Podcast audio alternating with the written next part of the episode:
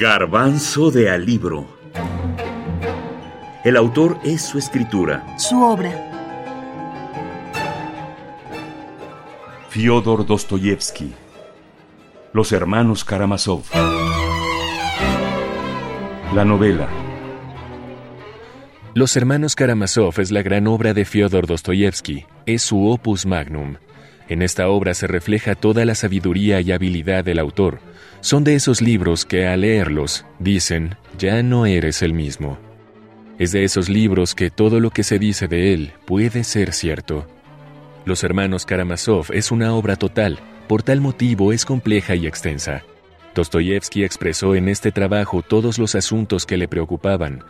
La lucha entre el bien y el mal, la culpa, la moralidad, la preponderancia sobre el humanismo cristiano del dogma religioso, el destino de Rusia, Dios, el libre albedrío, el Padre, todos los temas posibles.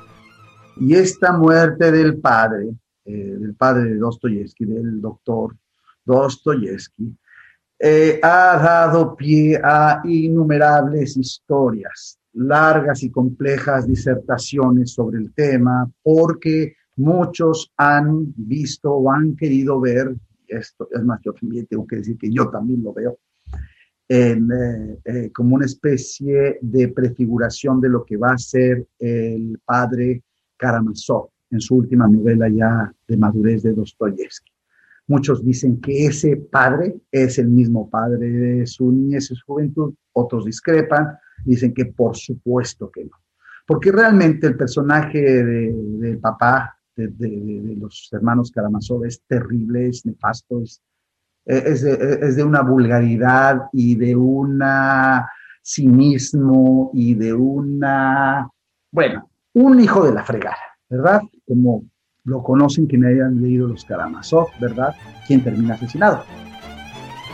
Los hermanos Karamazov es la última novela del escritor ruso Fyodor Dostoyevsky, publicada en 1880. El escritor pasó casi dos años escribiendo la obra, que pretendía ser la primera parte de una saga inconclusa, la cual giraría en torno a Alyosha Karamazov, el menor de los hermanos.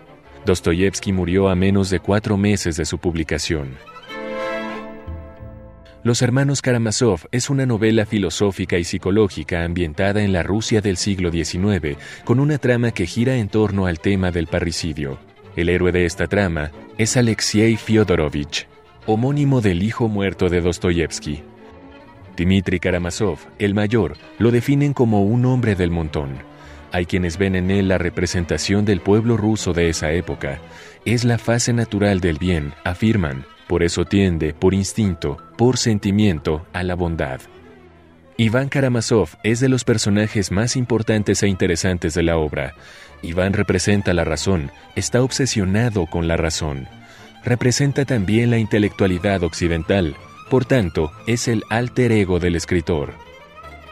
Lo que sí quería yo decir es que los que conocemos a Dostoyevsky y amamos sus novelas, es justamente por esta captación del misterio de la personalidad y esta capacidad de Dostoyevsky de poder profundizar de afuera hacia adentro, más y más como si fueran capas de cebolla, calas, ¿verdad? Niveles en la psicología, en la psique del ser humano, en tratar de ir hasta la médula del problema psicológico y al enredo y a este problema de las fricciones y de las voluntades humanas. Y como eso, no hay escritor que tenga parangón. No hay. Eloy Urroz, escritor mexicano. Si los sufrimientos de los niños debieran completar la suma necesaria de padecimientos para comprar la verdad, te digo de antemano que toda la verdad no vale ese precio, dice Ivana Alyosha. Ella, la madre de un niño sacrificado, tiene derecho a perdonar al verdugo por sus sufrimientos de madre, pero no perdonarle los tormentos del niño despedazado, aunque el mismo niño se los perdonara. Y si no saben perdonar, ¿dónde está la armonía? ¿Hay en el mundo criatura alguna con derecho a perdonar?